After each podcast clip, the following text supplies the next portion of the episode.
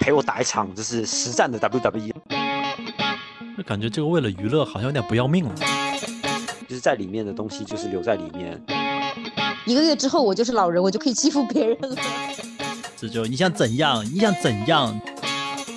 哦，你们还有发钱啊？你义务役还发钱？这里是西站广场。好，各位听众朋友们，大家好，欢迎来到这一期的西站广场，我是广场大爷，我是朗尼，我是大卫。哎，大卫，上期你说到就是新兵抽签下部队嘛？其实我还想问一下，这个抽签的过程真的就是那么简单粗暴？就是我看过泰国那个抽签的，就感觉就像在选选商品一样，那个部队的长官下来，所有商品站在那里，然后然后说哦，我要这个这件那件那件那件，打包拿走。可是我觉得这有可能是因为空军的人数比较少，所以就是会是这个样子。陆军可能就你就抽签，你要你要到哪一个，比如说什么呃装甲兵。然后或者什么机枪兵或者什么的，你可能就直接抽就直接定。再往前推一步啊，就是你们空军、陆军、海军这个时候是是什么时候选的？你要进去当兵前抽签，在区公所抽啊，就是你入新兵之前你就知道自己的兵种了。对的。哦，那你抽到空军就应该请人家吃饭。你是不是行行贿抽签的人了？没有呀，那个那个没法行贿，也没法作弊。能有作弊的话，那么早就每个人都想花钱去空军了，好吗？对，我觉得你们这种嘛又不是很严那么多年的人品可能都放在这个上面了。有可能吧，可能吧。哎，所以你几岁去当兵的？我大学毕业啊，二十二。嗯。那好，说说说说说说你做空军的这个履历吧，做空军驾驶员的履历。就其实你一开始先下部队，然后下部队的时候，就是呃，你的学长都会非非常期盼你的到来，可以欺负你。对，因为你有有了新肥皂，不不是肥皂，就是你一旦 这话题绕不开。就部队里面都有学长学弟制嘛，然后最苦的事情永远是学弟做啊，只要有新兵一到来，那学长就直接翻身了，就直接就再再苦的事情就不用熬到头了，熬出头了。然后同时这时候呢，就是呃最菜的新兵是要由学长来管的，如果学长带不好，那就学长连带受处罚。所以这时候就是学长就会，他们怎么被虐待的，他们就会在新一一批兵上面虐待回来，就是有一种就是婆婆欺负儿媳妇的感觉，媳妇儿熬成婆。对，嗯那你学长相比于你当新兵时候的教官，哪个更人性、更仁慈一点？那不一样啊，就是不一样，就是你在你下部队，你还是一样会有士官、军官，还是就是你在新兵上一样都会有的，先打两份工了呀。但是就是比如说你同一个部队里面，假设五。呃，假设五十个人吧，那你五十个人在新兵的时候，就是所有人都是平等的，大家就一起做事，一起一起干嘛？嗯，那到下部队之后呢，那就是这五十个人有所谓的最老的、最最菜的，然后最什么的。那这时候，呃，你的每天的任务就是肯定就是最难的，就是菜的先去做，然后老的就是在后面比较轻松。那这个任务谁来分配嘛？老兵来分配。呃，士官分配就是士官、军官、长官啊，对，但基本上都会按按照就是老兵、菜兵的这个这个准则，但这个有一个例外啦，就是呃比较最苦最苦的事情呢，就是空军都会倾向让志愿役的先去，因为志愿役的钱会比义务役的多很多。哦，你们还有发钱啊？你义务役还发钱啊？有啊，很少，但是大概一千块人民币一个月吧。但是你又花不了，可以攒着啊。都都只有花给小卖部、饮料贩卖机，全部都花给这些地方了。嗯，可是你后面下部队之后，你会你会放假，放假你要回家，你要买车票，你要去吃吃喝喝的，对吧？就你们就很不严谨，为什么还有放假呢？你怎么放？你没有我我听他们讲，我就觉得他们一共才当一年兵，然后大家的等。等不是还要放假，然后大家等级分的好碎哦，可能一个月之后我就是老人，我就可以欺负别人了，大家也不会太太那个。人家 人家人家关心都是保家卫国，你们是要去投币换饮料，你这感觉他是那个正常那种压缩版，就一个月之后我就是老人，我就可以干别人的。对啊，就是一个月之后就是就是老人就没错，就是哪怕比如说这个人可能在大学是你的学弟，那但是你可能读了。读了硕士或什么，就或者是你可能比他晚几梯进进进去当兵，那么在部队里面他就是你的学长。哎，那你们是每年或者是每个月都会有新人进来，还是一个固定的时间会有？一到两个月吧。每年有一到两个月会有新人进来。对，不是平均一到两个月会有。每隔一到两个月就有新人进来。对。但是这大概一次进来可能就，我那时候大概就进个，比如说两三个、两个、三个这样差不多，嗯，够用就行，够欺负就行。对，你每个月就等于进来一个新的 team 呀，你就 team leader 了。没有什么 team leader，反正就是最菜的，然后最菜的会做很多比较苦的事情吧，比如说站岗，那站岗就是会有一个叫做二二到四，就是你你比如说呃每天忙完好不容易。就是十点熄灯睡觉，然后睡到一点多，你还要起床，然后去站两点到四点的岗，然后站完之后可能四点多五点再回再回到寝室站完睡觉，然后可能六点马上就要又要起床了。那会大家打架吗？比如说就是因为你们这种很多很不服气啊，然后就会揍被揍啊什么的。斗殴，嗯，斗殴的话就会直接就是直接。宪兵什么那些就求求你开除我！不会开除那种都会都被抓去关吧？啊，就跟监监狱一样啊，监狱两帮人打，会有警察来把他们分别关禁闭什么的，这一样一样的。就是不会不会斗殴，但是都会骂很难听，而且大部分就是就是大只要不是太过分，大家都是站在老兵这边，因为所有人很难听，会不会就类似就你想怎样？你想怎样？怎样？当然不是这样啊，就是如果如果就会就会。就比如说像我们那个警告新兵，就是如果你这些事情就是我交代你干，然后你干不好，然后就也是很晒的事情，那我绝对玩死你。就是比如半夜把你叫起来，然后开始什么立正唱军歌打树，然后我爱怎么玩你，我发什么口令你就是要照做，不然就会被打。那不会动手，但是就是会把你整死。这我就很好，不会动手不会动手，会把你整死，就是欺负你啊，霸凌你。怎么模仿差不差不多吧，差不多。那时候台湾有一个很有一个很有名的案例啊，就一个。台湾成功大学的硕士生，然后也算是名校生吧，然后他就个性比较直，比较刚，然后后面得罪了所有人，然后就被老兵玩，然后最后被他一直灌水，逼他喝水，然后又不停的体罚，然后最后人就直接挂掉了。他怎么挂的？挂的原因是？嗯，具体我有点忘记了，反正就是就是好像就是太短时间内太疲劳，然后引起什么横膈横膈肌溶解，然后之后又。就就跟季荣姐那，怕不是逼他吃小龙虾了吧？就是直接人就被玩死了这样。嗯，天哪，霸凌致死。对呀，对很多啊，这样。就就我小的时候看过两部和台湾军人有关的电影，一部是很纯喜剧搞笑的，叫《狗蛋大兵》。你一说主演你就知道他喜剧，就是吴宗宪、郝邵文、吴奇隆他们，就是他里面传达出来的这种，呃，台湾军人。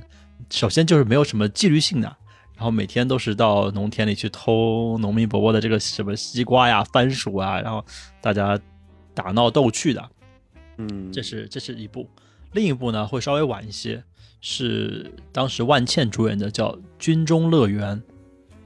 哇，你听起来怎么那么年代感那么重啊？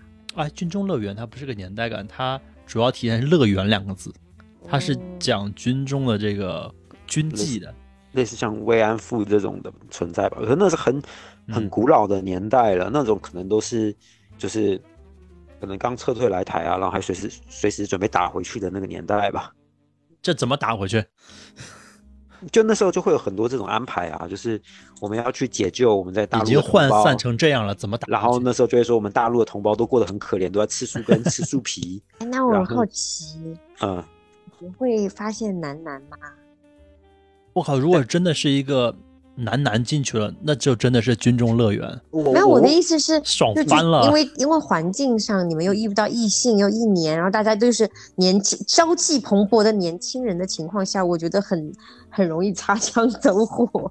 第一，第一个是就是不会有男男这个状况，因为大部分男生的进到里面都会，那时候有一个谣传叫做男生会被打，叫所谓的乖乖针，因为进到里面都会发现那那方面的功能都丧失。为什么？因为太累了吗？还是怎样？是真的有打针吗？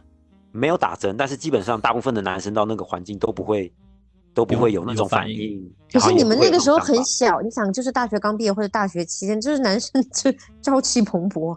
对啊，但是你没有那个，你每天健身八小时，真的所有电量都用完了。对啊，然后你又是在一个很紧张的环境，就是你随时会被骂，然后随时要去弄很多很很脏、很乱、很臭、很的东西，你不会有那种想法呀。然后我也问过我同性恋朋友这个问题呀，我就说，哎，你们到里面，就比如说男生挤在一起洗澡的时候，你会有想法？他说，第一就是同性恋也是会挑的，就不是不是是个男的他他都要。然后第二个，他说那个事情也是讲氛围的，就所有人都那么脏、那么乱、那么紧急，你还不会就想到那种那种事情。所以就是说，保暖思淫欲，如果你不保暖的话，也就没有淫欲。差不差不多吧？对啊，反正就基本上不会不会有那种想法，就在那。把这个话题跑偏了。啊啊，就是很好奇呀。当然，我觉得除了我以外，一定有人好奇的。嗯，那我再讲一讲，就我我当兵的生活吧。那时候我觉得我的生活还蛮搞笑的，就每天早上起来，然后我要开车载着载着士官去巡场，然后巡场的时候呢，这时候士官他会拿出那个遥控飞机，然后开始用飞机去赶鸟。嗯，所以就是你的这个活动范围，其实就是以机场。一个军用机场为基地的，然后在它在里面做一些军事业务。对啊，对啊，然后每天在里面，但是那很里面很好玩，就比如说之前那时候淹水啊或什么的，然后军车嘛，反正不是自己的车，就可以在里面玩什么甩尾啊，然后各种各种，比如说手排档，直接玩玩看三档起步、四档起步有没有可能。然后那那个时候就是说你们可以用手机了，下到部队。那个时候是因为呃，就是长官就是驾驶兵是随时要被联络得到的，所以他是允许你用手机。但是比如说像比如说你是炊事兵或什么，那就不允许用手机了。然后进就是军队部队的呃大门都会有宪兵在那边守着，那每个人要进去之前都要搜身，搜有没有夹带手机等等。哦，哎，就我们说一点这个。讲到讲到夹带手机，那时候就我们都发展出来，就是要怎么把手机带进去。就比如说一开始都想藏鞋底啊、藏袜子啊，这种是最最最蠢的招。到后来发现最安全的就是夹在那种盒饭里面，嗯，就是让盒饭多给你一个盒子，然后装成假装成一道菜，然后把手机丢在里面。那你们都知道宪兵会不知道吗？宪兵，但就是不知道。至少至少我当的时候很好用啊。啊。那也就没有那么严格。就我刚刚是想问一些有没有涉密的一些内容，比如说你们在机场，那应该有看到很多的军用设施、军用飞机、雷达、先进的武器什么的。对啊，可是你看到你就觉得那就是一个设施啊，那跟跟我有什么关系呢？哎，就是那这时候我如果是一个敌对势力过来买通了你，那岂不是很多信息都会泄露出去？因为你们那么多人一批一批的去去服兵役。那这些人多多少少都能传达一点信息出来，可是肯定会有啊。可第一个，但你多虑了吧？台湾在这方面很落后。对，可是谁又会关心他的事？他的生命性呢？谁第一个谁谁能联络到我？我在里面我都联络不到外面。就等你出来嘛，你也就一年时间而已。但你出来之后，你你拿到什么东西？就是你出来之后说大清都亡了。你 你在里面，你只是你只是兵啊，你不是会接触到真的，比如说机密资讯啊这种的。但是有的时候，甚至隔着很远的一张照片都能传达很多信息，更何况你们天天在这个场地当中的人呢？反正我觉得有，如果有意要为之呢，是一定肯定可以的。对，但是就是因为台湾在这就没什么价值。对啊，都是买的，买的都是什么东西，我们也都知道啊。也是也是，哎，但是就是你在那个，就我们在里面也会演练呢，就是比如说什么呃，就如果是敌军的匪谍，就是过来，然后到处发纸说什么投降我军，马上就保你荣华富贵，或者是或者是成为卧底，那么你要怎么反应？然后你就会有很多这种操练。然后会有人，就比如假装成卧底，然后进来里面发传单啊，演练成这种，然后你还要去举报他，看你有没有侦查反侦查意识，是不是？如果有，然后有人会扮演，对不对？对对对，然后抓到那个人呢，还可以有一个前一天的幺八假。所谓幺八假呢，就是正常来说，呃，礼拜五晚上放，然后可能礼拜天回来嘛。那正常是礼拜六。早上八点才放，然后礼拜天可能下午五点你就要回来了。嗯，但是如果你有表现有特别荣誉的话，那么你就可以在礼拜五晚上的六点，呃，六点或者是八点，你你就放你走了。说这么复杂，不就多放你一天假吗？但你不知道，就在 在外面，在外面的时间很宝贵的。就其实就是说，你们其实当时在军营里面，出去都要做什么？嗯，出去肯定就是呃，吃饭、喝喝饮料、躺在床上吹冷气，然后一整天什么都不做。嗯，好，我相信。要不然你觉得呢？那我为什么没说啊？那你想想看，你去离开一年，如果有女朋友啊或者什么的，这不就 人家好在在台湾当兵啦，大不了一天也可以一一天之内往返。在大陆当兵一天，这个有女朋友我也见不到。可是，在台湾就会有一个话题叫兵变，就是你在当兵的时候，你的女朋友离开了，然后罗志祥不就是吗？和欧弟是欧弟，是欧弟去当兵，然后罗志祥把他女朋友骗走了。马 Q 对啊，欧弟还特意嘱咐罗志祥帮他照顾。嗯，对啊，有照顾好啊，只是 不是他想象的那个方式啊。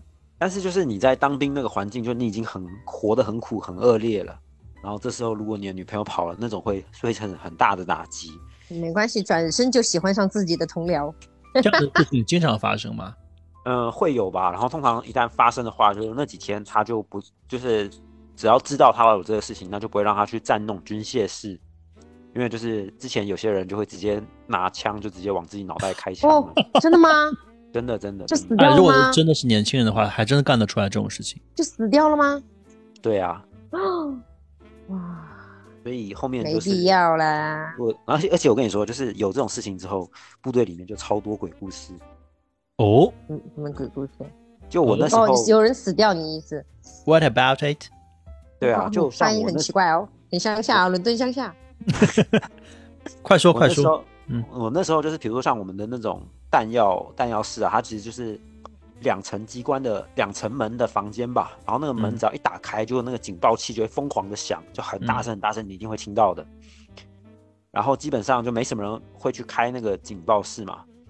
那我就印象很深刻，就听他们在讲说，因为你要从那个房间里面出来，你是要关两层门，然后确保里面没人，你才会关的。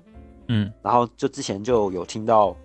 同梯的就讲说，出来之后，然后看到隔着里面的窗，看到里面有有个人影在从里面看他们要关那个弹药室，然后那个地方就是他之前就是拿了枪毙掉自己。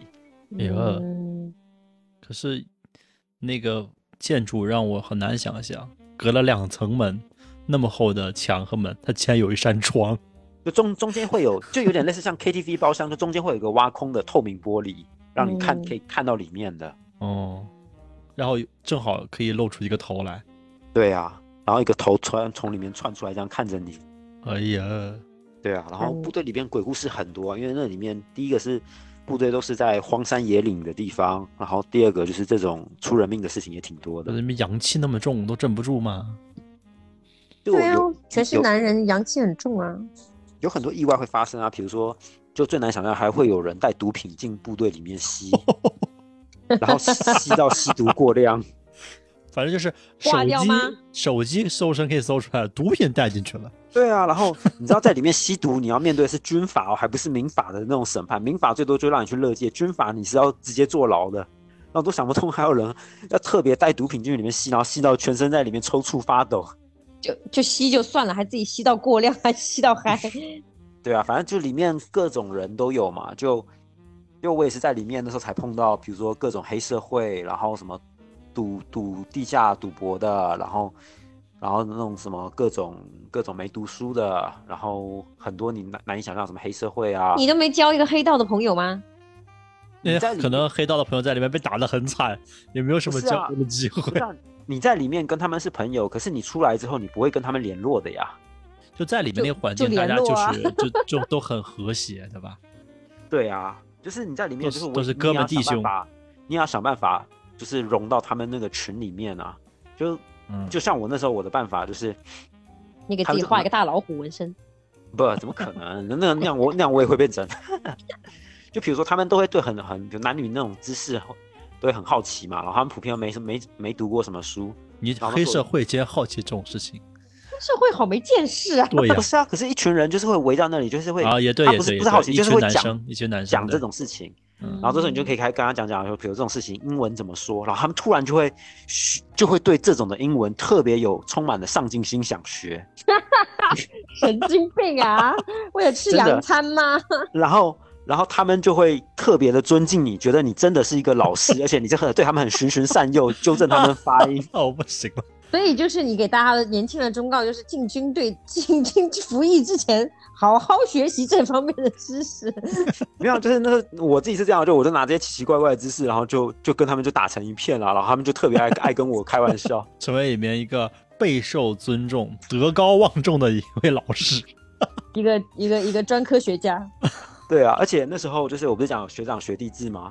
然后我因为跟那个军官混得很好，然后后来那个军官都会特别照顾我，就会说让我陪留下来陪那个军官，然后其他人就出去外面出任务。哦，你很会混嘛？对吧？但但但你知道我，军官掏出来一个笔记本，我说这几个单词应该怎么说？不不不，不是，那时候那个军官好歹也大学毕业，那个军官是那时候，反正那时候 啊，现在讲都都无所谓了。啊那时候就很扯，就是我们有时候会看 WWE 啊，然后那军官说。你你陪我打一场就是实战的 WWE，然后我们就把军服脱下，然后两个人在在在请在办公室里面打一场真正的摔跤，嗯，很难以想象吧？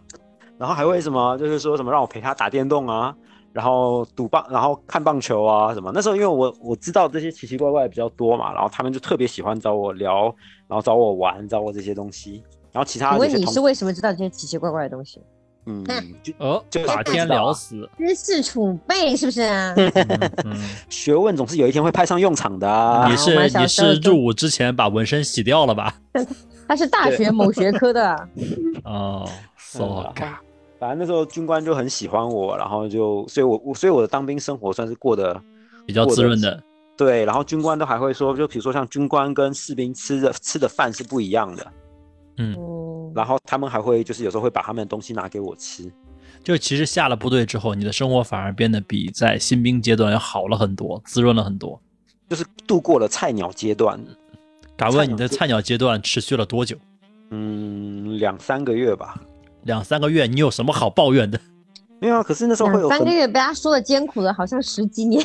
哎，可是那时候会有很多事情，就是比如说你是想不到的呀，比如说那个水沟。盖，然后把它去掀起来，然后掀起来里面全都是蛆啊，各种很多很恶心的东西。然后他就只给你一把铲子，然后你这这一天你就要把这里面所有东西全部挖光。嗯。然后挖完之后，你还要就很多就会有一堆苍蝇在你身边乱飞啊，因为你攻击到他们的小孩了，他们会开始攻击你的。哎，那我很好奇，比如说你就是后续去求职的时候，那公司会不会就像？看女生有没有生过孩子，要不要休产假一样，看你有没有服兵役。那如果我已经入职了之后，但是我还没有服，好犀利哦。对啊，如果我入职但是还没有服兵役的话，他会不要你啊？对，就在台湾，你如果男生你是没有服过兵役的，大部分公司是不会录取你的。哦，因为你如果第一个是一旦你没有服兵役，可能代表你的身体有问题。然后第二个是哪怕我录取你，你可能也随时会被抓去服兵役。哦，也对，也对。就应该就是大家都实行这个东西，我跟你说，这不只有女生被歧视，真的很生气。对啊，然后反正当兵那个里面的环境真的很差啦，就是跟外面外面不一样。就比如说什么蟑螂、老鼠，然后蛇、苍蝇，什么到处到处都是。那也会被蛇咬哦。就我们那很无聊啊，就真的是在当兵的时候，中午中午吃完饭休息的时候，我们还会玩一个叫蛇鼠大战。这是什么鬼？苦中作乐的感觉。就是，呃，第一个你在餐厅里面你会抓到很多的老鼠，就是可能没几天都会抓到，嗯，然后抓到之后它不是在笼子里面嘛，然后有那种铁的饼干盒嘛，嗯，然后你把那个老鼠丢进去，然后你这时候再去野外，就是有时候也会抓到蛇，然后再把一条蛇再丢进去，然后看他们两个会在饼干盒里面会会会是什么样的结果出来，就是有一种一群男生在一起，什么事情都玩得出来的感觉。那感觉这个为了娱乐好像有点不要命了。那蛇蛇是很小的蛇了。啊，你你你你不要说，你这个画面描述的和我看那狗蛋大兵其实也差不多，就是这么无聊的游戏。对啊，在里面就是到后来后面你会无聊到，就比如说我们还会有一个那个就是驾驶兵，就是每天都要洗车嘛，然后洗车那地方就会有水管，然后水管那时候旁边就有建了一个池，然后我们一开始就无聊在玩里面养那种大肚鱼。然后大肚鱼就越养越多，然后一开始你会很无聊，就是只是说打蚊子，然后把蚊子丢进去，然后一群大肚鱼会把它围攻，把它吃干净。然后你有时候无聊的时候，你会打中一只苍蝇，然后把苍蝇丢进去，然后这时候你看苍蝇的那战斗力跟蚊子就完全不一样了，然后大家就可以盯这个盯很久。你就好像怎么你们是达尔文在世是不是？适者生存，物竞天择。对啊，就是在里面你不能用手机，不能看电视，然后有苹果，就一份苹果日报在里面，都是大家就哇，这东西好稀奇，赶快拿来看。哎，就听你描述，好像在部队里面，就像有点像在上班，有下班时间，然后有周末休息，然后好像也没有那么累，比新兵时候好很多。你竟然有无聊的时候，在部队不便秘了吧？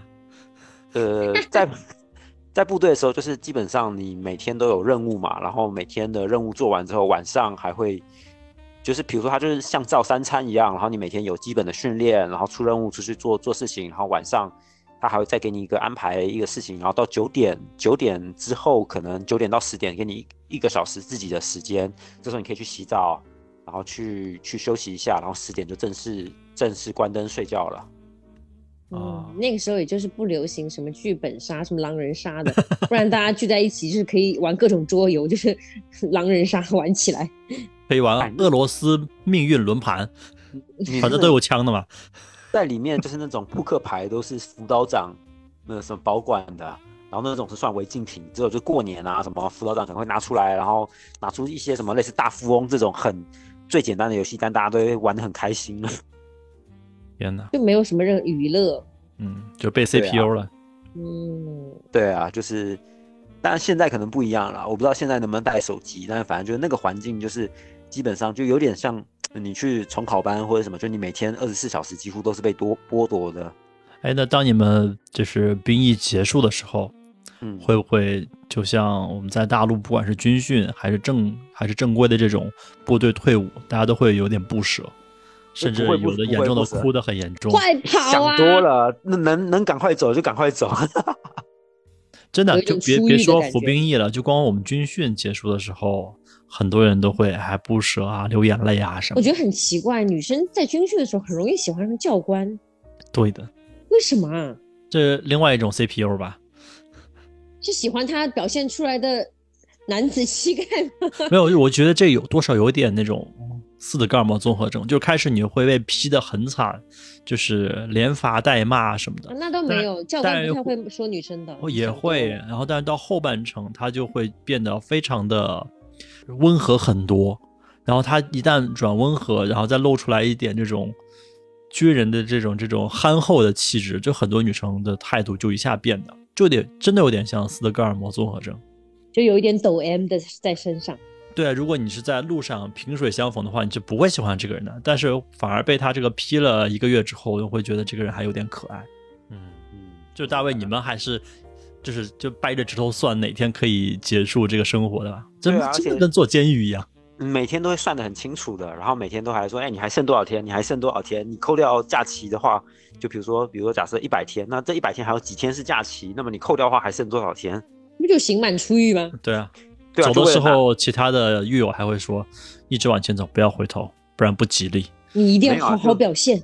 你走的时候，他还会把那种什么军中的大头皮鞋啊，然后有一些那种。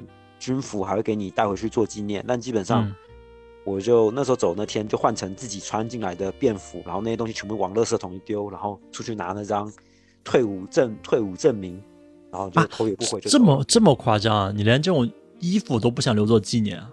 不想呀，不想啊！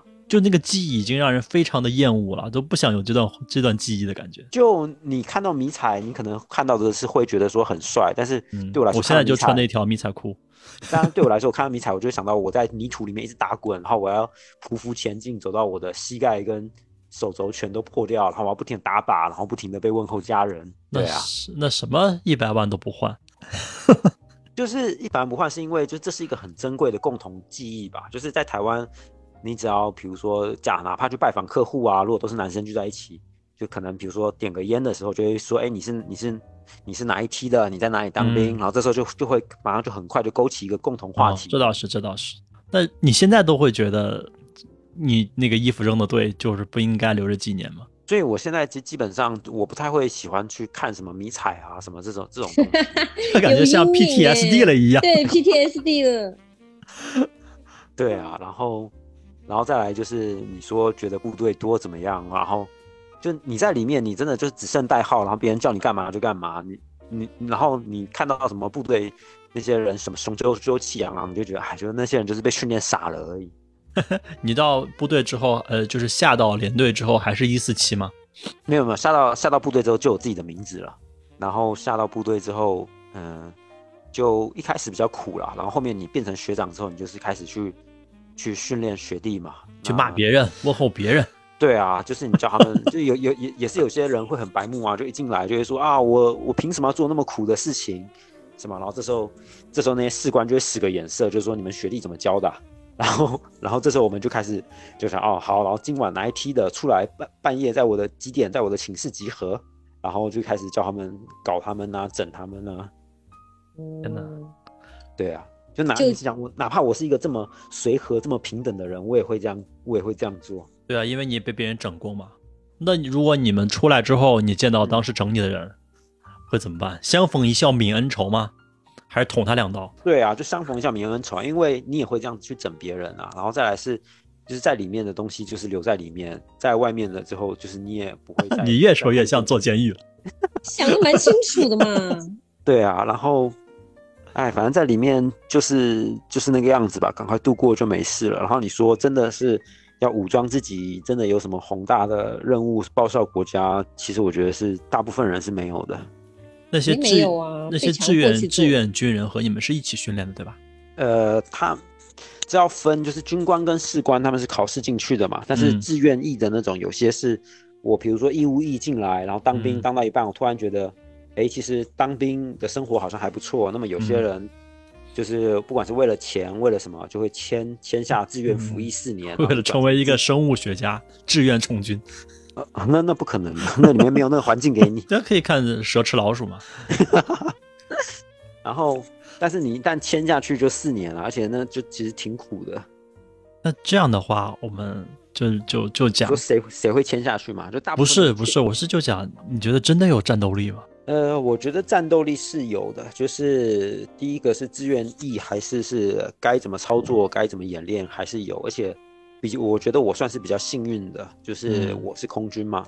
然后像我哥，知道了，你已经说很多遍了。对啊，可是像我哥是 陆军，他们就会有那种所谓的类似分成红军、蓝军，然后要要拿地图，然后演习什么的演习，然后坐在坦克里面，然后然后什么上山路，然后。几天几夜都不洗澡不不不睡觉这种，对啊，人家这个才像真正的服兵役嘛。但觉得很多时候服兵他们这种不是说真的去锻炼你的战斗力啦，而是更多的说感觉意志和你的服从性吧。嗯，对，就是你在那里面，你就会被训练成一个别人，就你自己就不会思考，就别人怎么说你怎么做。嗯，然后就是。别人叫你喝水就喝水，去上厕所就上厕所，叫你干嘛就干嘛。哎，那你像，呃，你去服兵役之前，在你家里，你们也有兄弟几个嘛？他们会互相传授一下这种当兵的经历吗？有啊，我哥就会跟我讲说，比如说，比如说你的内裤要挑有比较特别的，要不然到时候洗完一撸出来，就是所有人都是都是那个牌子的内裤，大家连大自己到底是哪一个都找都找不到。内裤是发的还是自己带进去的？嗯，新兵呃自己带进去的，但是新兵那时候好像洗的时候是一整包一整包的洗吧，我就记得。就还别人帮你们洗了？反正就对啊，要不然呢，就那边也不会有洗衣机什么给你洗啊。嗯，可是我觉得内裤是可以自己洗的吧？下部队之后就就有地方可以给你洗了，但是新兵那时候是那样了，反正就 就带三百条一次性的就那么难吗？没有，问题是你在说什么东西呀？一次性的会很很恶心，而且你要丢哪？垃圾桶就只就只有那几个，你到时候拿内裤去丢，这也会让别人记住你。别人会觉得你在装什么？对啊，然后会讲一些那种，比如说，就会讲说，在里面你一定要是一个很会来事的人。你学到了？嗯，还可以吧。就打电动又看棒球，我的意思就是你就是学到了呀。你还有多会来事啊？就是啊，你都多会来事了。对啊，然后反正在里面就是要很会看人眼色，你才能活下来。所以反而就是你在那种正正义感特别强、特别直、特别港的那种，在里面会会活得很辛苦。听上去还是监狱，还是监狱。对啊，所以你说这个这个有有有什么好？不过那时候我还蛮特别的啦。那时候我在当兵的时候，那时候台湾有遭遇一个那个台风的水灾，然后很严重。那时候我们还要出去外面救，也不是说出去外面嘛，就帮忙救援。然后那时候我就是还有开车，就有那种救援直升机，就去河里面把别人吊出来。然后后来就直接直升机就过来，然后把人丢下来之后就交给我们了。然后那时候我就看曾经看过四个全身都都是都是泥巴，只有眼睛跟嘴巴是抹开来的人，然后就赶快去把他们载上车，然后再送他们去治疗等等。嗯，这倒是有点像，有点就是社会价值的感觉，就是独一无二的经历呗。嗯，对啊。然后，但那时候风灾的时候也很好玩，那时候养殖的那种石斑鱼全部都到处到处游，到处跑。嗯，就直接跑到空军基地里面了。然后那些那些班长啊，就直接一把刀就开始杀鱼，然后直接吃了。那把鱼放在饼干桶里，到底和老鼠谁比较厉害呢？那我很好奇，那你当兵的时候有女朋友的吗？嗯，这个不能让海豹太太听到。海豹太太就坐在旁边啊！我的妈呀！这段刀剪下来单独放。我以为至少还还至少还是就不同房间吧，结果人家就在你旁边嘛。没有，我那那时候是有是有女朋友的了，对啊。嗯，但是你又不能联系他。有有拜托别人好好照顾他吗？没有，一开始就是会有那种投币式电话亭嘛，或者电话卡那种电话亭，然后你可以去，就是呃中间比如洗完澡抽空去打一下。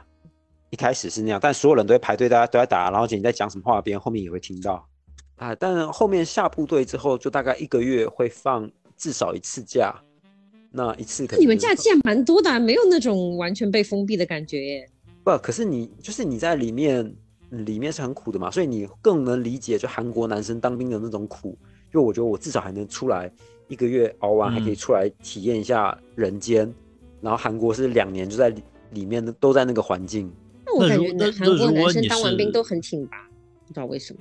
如果你是在台南当兵，女朋友在台北，你也见不到她。那这个是每个人自己自己的自己的问题，自己要去克服啊，对吧？自己要想好去哪里当兵，找哪里的女朋友，自己规划好。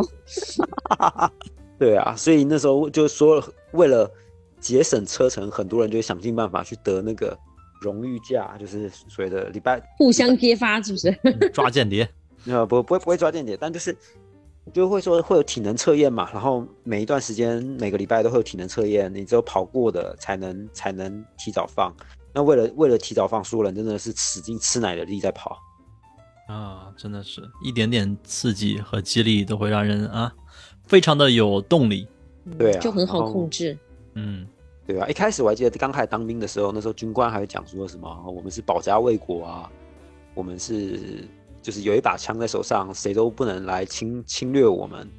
嗯，但真的就是，嗯，当兵的时候你会觉得，嗯，就如果说你真的是在做有意义的事情，那么我觉得是是可以的。但是很多事情里面很多事情都是很无意义的。嗯，不管你是博士生还是你是呃初中毕业，这种都是在同一个部队一起当兵。当然了，就下部队之后还会有一些有一些任务，比如说。就比如说管人事的、管钱的、管什么的，然后他们会把一些比较有呃大学毕业的会特别抽调出来，然后去做这方面做这方面的工作。但是在很多方面，大家还是平等的。我觉得包括教其他人英文嘛。不是，我觉得大爷刚才说的倒是有点对。那如果统一的话，你们就不用有这个东西了。对啊，如果统一的话，他这个省内的所有男生就不用再去服兵役喽。对啊。就就就就跟国内一样啊，那大家好像，可是很多，你在说什么？注 意你的言行啊！啊，不知道个人的言行，你在说什么？所以后来出去之后，你就觉得啊，到文明世界，然后哪怕吃个盒饭，你都觉得好香，好好吃，这样。嗯，就是你每次说的这个对外界的渴望，真的都好渺小，吃盒饭和吃鸡排。对啊，对啊，对啊。可是在里面生活就是那样，然后你也会很好奇，就是觉得为什么这个饭可以煮的这么难吃？嗯，没准就是磨练意志的一种啊。嗯嗯，可能吧。反正而且其实我觉得我算幸运的，是那时候我有个同学他要进那种炊事班嘛，炊事班就更苦，就是一般人是六点起床然后开始训练，他们可能四点多 做早饭的，就要起来早点要出摊儿，然后晚上可能十点，我说我们去洗澡休息，还要备餐。呃，他们除了备餐之外，还要去洗，每天要洗那个厨房哦，各种弄，然后可以说是基本基本没，而且他们还一样要站岗的，哎，就是感觉很没有价值，很没有存在感。对啊，然后那没事，他们他们这个退伍了之后可以去说脱口秀，去索马里煮大肠 而且那个里面环境也不好啊，就是里面放了一堆食材，然后里面会有那种老鼠。就你有时候也会看到在里面跑啊，等等的。就你在那里那个环境做饭，你会心情好吗？哎，在哪个环境做饭都不会心情好的。这件事情本身就让人不愉悦。对啊，所以我是觉得，反正当兵，我是觉得其实不用当兵也挺幸福的。就再给你选一次的话，你情愿不当兵？没得选啊。对啊，没得选呢，就是你可能很快就有的选了呀。万一有的选呢？很快有的选的也不是他呀。我已经当完了。对呀，他这都已经是六十多年前的事情了。哎呦，六十多年前那都可以讲考古了，都都啊。那我这样我还参与了当年抗战那一那一段呢。六十多年前什么？六十多年前还有军中乐园。哎，那种军中乐园很多都以前很荒谬的事情啊。好吧，那我们了解了一下，大致了解了一下大卫的这个服兵役的经历。嗯，听上去呢，从他的描述来看，这玩意儿就跟坐牢没啥区别。连衣服都扔了，你这可想而知这有多不堪这段回忆。那只是你这样，还是大家都很讨厌这段经历啊？嗯，我我还没听说过有人会喜欢这段经历。我觉得里面比较特别，唯一比较特别，就可能就是接触了。真枪实弹打靶吧，就这的确是比较特殊的经历。但那如如果你你你小孩之后有的选，你让他去还是不去？能不去都就不去啊。哦，好，这就已经很代表态度了。OK，但是就是在里面的确你的忍耐力会提高很多。诶，就是在里面之后，你再经过再恶劣的环境，就是比如说你去住阈值高了很多，你去住住那种青年旅社，你都会觉得啊，这个地方真好。好，也许很快。台湾的年轻人就会有的选，好吧？啊，恭喜各位啊，这也算是一个福利，好吧？对，好，那我们这一期时间也差不多，感谢大卫。嗯，好的，嗯，拜拜。我们这期就先到这里，好，拜拜，拜拜。